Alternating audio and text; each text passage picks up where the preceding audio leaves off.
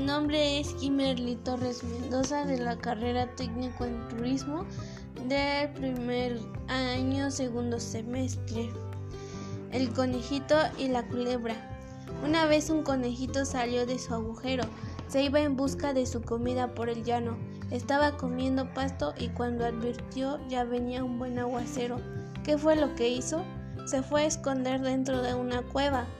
Él no sabía que ahí dentro ya estaba una culebra. Sabía, sí, que cuando uno tiene buena educación, nunca se mete uno sin más ni más en una casa, sino que primero se saluda y si le contestan, entra ahí. Si no le contestan, no se entra. Cuando llegó a la cueva, lo primero que hizo fue saludar. Le diré un saludo a la buena cuevita. Le dice, ¿cómo lo has pasado, buena cuevita? ¿Cómo amaneciste?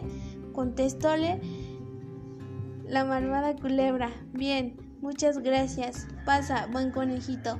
¿Cómo es que te acordaste de venir a saludarme? Ven, Aquella culebra le decía que entrase para que cuando entrara el buen conejito poder comérselo. El conejito, que ya la había husmeado antes, se echó a temblar. Entonces contestóle el conejito diciéndole, Deje usted, solamente aquí veo que el tiempo cambia, que al parecer ya va a pasar la tempestad. No vaya a hacer que te mojes, lo mejor es que te guarescas de la lluvia. Buena cuevita, dime, ¿qué las cuevas hablan? Las cuevas no hablan. Muchas gracias, ya me voy.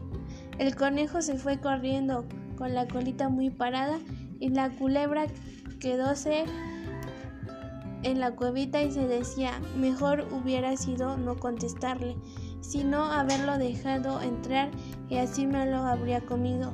Soy muy tonta y se enojó porque no había podido comerse al conejito.